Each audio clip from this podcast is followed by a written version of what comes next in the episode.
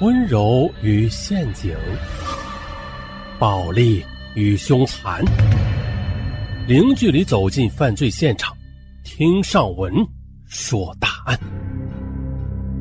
本节目由喜马拉雅独家播出。本期的情感男，咱们来说一起有钱后的噩梦。咦，这人都想有钱。这怎么有钱了还噩梦了呀？怎么样？从头说。二零零七年十月初，时年四十四岁的李小敏，她惊讶的发现自己的资产已经超过了两千万。哎呦，把密密麻麻的资产明细表锁进抽屉后，她欣慰之余又不无担心：我这好不容易拼下来的这份家业。如何才能够保证他的安全呢？心绪不安的李小敏又取出了表格，小心翼翼的锁进了保险箱中。李小敏是湖北黄石市铁山区人，父母呢都是原武钢矿建公司预制厂的普通员工，家中有兄妹五人，生活条件很苦。可是啊，李小敏在六个月时又患上了少儿麻痹症。这右腿呀，就落下了后遗症，直到十岁时才能够勉强的上学。就在父母为接送他犯愁时，三弟李健主动请缨，从此便风雨无阻的背了姐姐三年。啊，童年的艰辛呢，也导致了成年后的李小敏比一般人是更能吃苦。后来高中毕业了，又进入了铁山服装厂，经常也是拖着一条跛腿。奔波于各个城市的角落啊，去跑业务。因为业务突出，一年之后又成为团支部书记。再后来，他又与黄石轮渡公司职工潘建兵结婚，次年生下女儿潘娜。在这期间啊，这李小敏还参加了自学考试，并且又于1990年获得了中南财经大学的大专学历。不久，又被调到了黄石纺织机械配件厂任统计员。远见与意志，便催生了李小敏的成功。那是一九九一年七月，李小敏从效益颇佳的单位就停薪留职了，变卖了家当，并且向银行贷款，在民政局楼下开了一家小酒店。这小酒店经营的好啊！一九九七年八月，李小敏又叫上丈夫潘建兵也辞职了，与他一起开办了思乐城大酒店。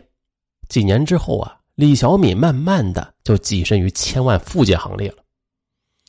致富后的李小敏对娘家人那是很慷慨呀，也充分的享受到了那种众人捧月的感觉。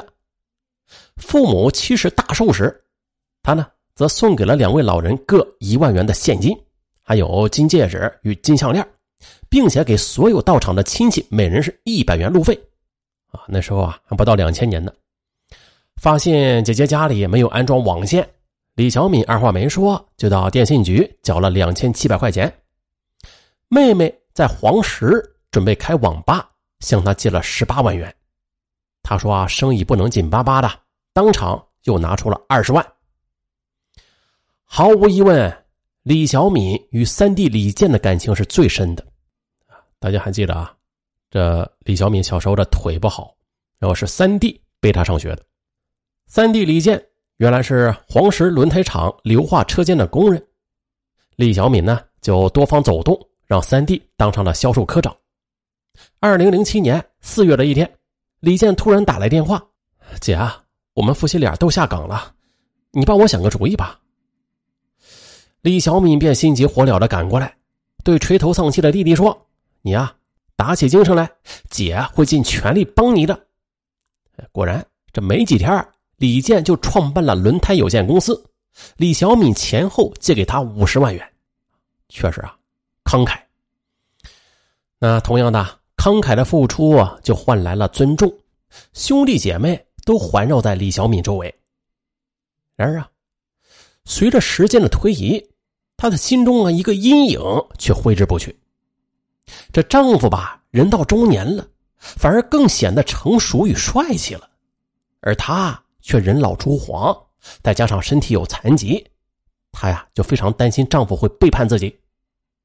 二零零七年七月二十日，李小敏因为车祸导致这左腿骨折，暂时是由潘建兵来打理生意。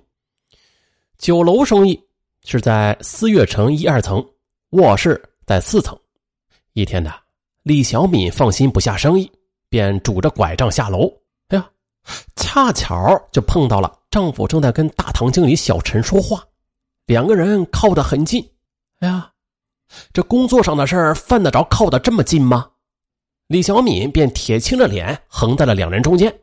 小陈赶紧借故离开了，丈夫潘建兵则强压下不满，抽起了闷烟。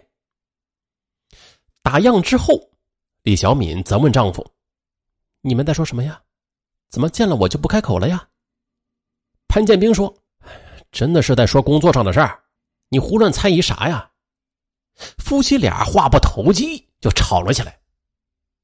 女儿潘娜赶忙过来，劝妈妈：“呃，不要小心眼儿。”这李小敏就感觉到了，哎呀，自己成了光杆司令了。于是就开始一把鼻涕一把眼泪的诉说起创业的艰辛，搞得父女俩是面面相觑。不过事后，李小敏也劝慰自己：啊，丈夫啊是个老实人，同与共舟又这么多年，自己实属是没事找事然而，她却很难彻底的说服自己。这暖宝思淫欲，男人一旦阔了，有几个是好货呀？这样的事情他见得多了，在饱受煎熬之苦之后，李小敏把自己的担忧就告诉了三弟。李健则连连摇头：“姐，不会的啊，姐夫为人这么老实，你就不要多心了。”可这时的李小敏，她却有些歇斯底里了：“你，咱们是亲姐弟，你不帮我拿主意也就罢了，你还替他说话？”哎，李健愣了一下，随即就说道。如果姐啊，你不放心的话，那就牢牢的控制住经济大权不就行了吗？李小敏最后说：“在这个世界上，姐最信任的人就是你和妈，钱放在家里，你姐夫迟早会知道的。不如你们帮我保管吧。”李健犹豫了一下，最终同意了。二零零七年八月一日。李小敏便把三十万汇到了弟弟账号上，此后他就隔三差五就转过去一笔钱。到了二零零八年的八月，连同当初借的五十万，李小敏交给了李健是二百一十九万元。这期间，李小敏还把二百九十万元又寄存在了母亲那里，而母亲也是陆续的把存折都转给了李健。好家伙呀，就这样在短短一年的时间里。李小敏共把五百零九万元存到了李健那儿，同时李健对姐姐那可谓是忠心耿耿，即便是自己周转困难时，他宁可向朋友借，也不动姐姐的一分钱。李小敏很感动，不愧是亲姐弟，这一点歪心思都没有。这条路啊，真是走对了。作为回报，李小敏又出资在湖滨大道的绝桥路。买了五档门面啊，送给弟弟作为公司仓库。于是李健的轮胎公司也是迅速发展起来。不过，丈夫潘建兵还是听到了一些风言风语，便问妻子：“这妻子李小敏镇定自若啊，没影的事你别听人家胡说八道。”确实的，看着妻子李小敏那憔悴的面容，潘建兵就想啊，他这般辛苦。我真的是不该多疑呀！丈夫这样相信自己，李小敏也不无愧疚。但是旋即啊，又狠下心来，只有掌控了财权，丈夫啊才没有出轨的条件。后来，二零零八年的八月底，黄石港区政府转让所属的金港大厦一至三层，这时弟弟李健就有与姐姐合办酒店的打算。他觉得开酒店来钱也太快了，但是姐姐李小敏却没有同意。这事儿不太好办呀！我口口声声说没有钱，现在突然这样投资的话，你姐夫那里怎么交代呀？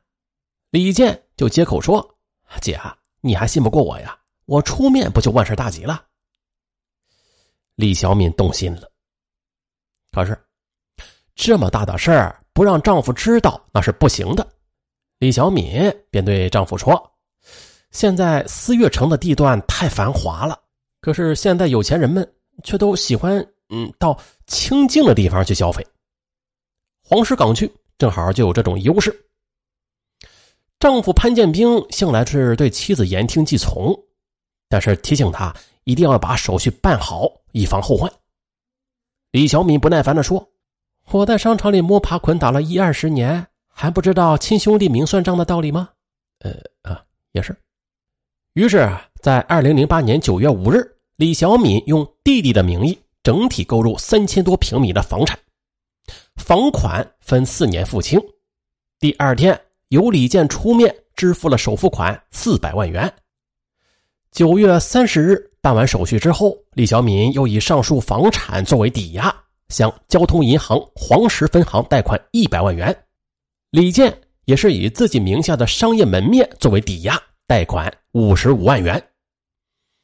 二零零九年二月十六日，以李健为法人代表的富豪酒店正式开张了。在鲜花和爆竹声中，李健是春风满面的与嘉宾推杯换盏。可是。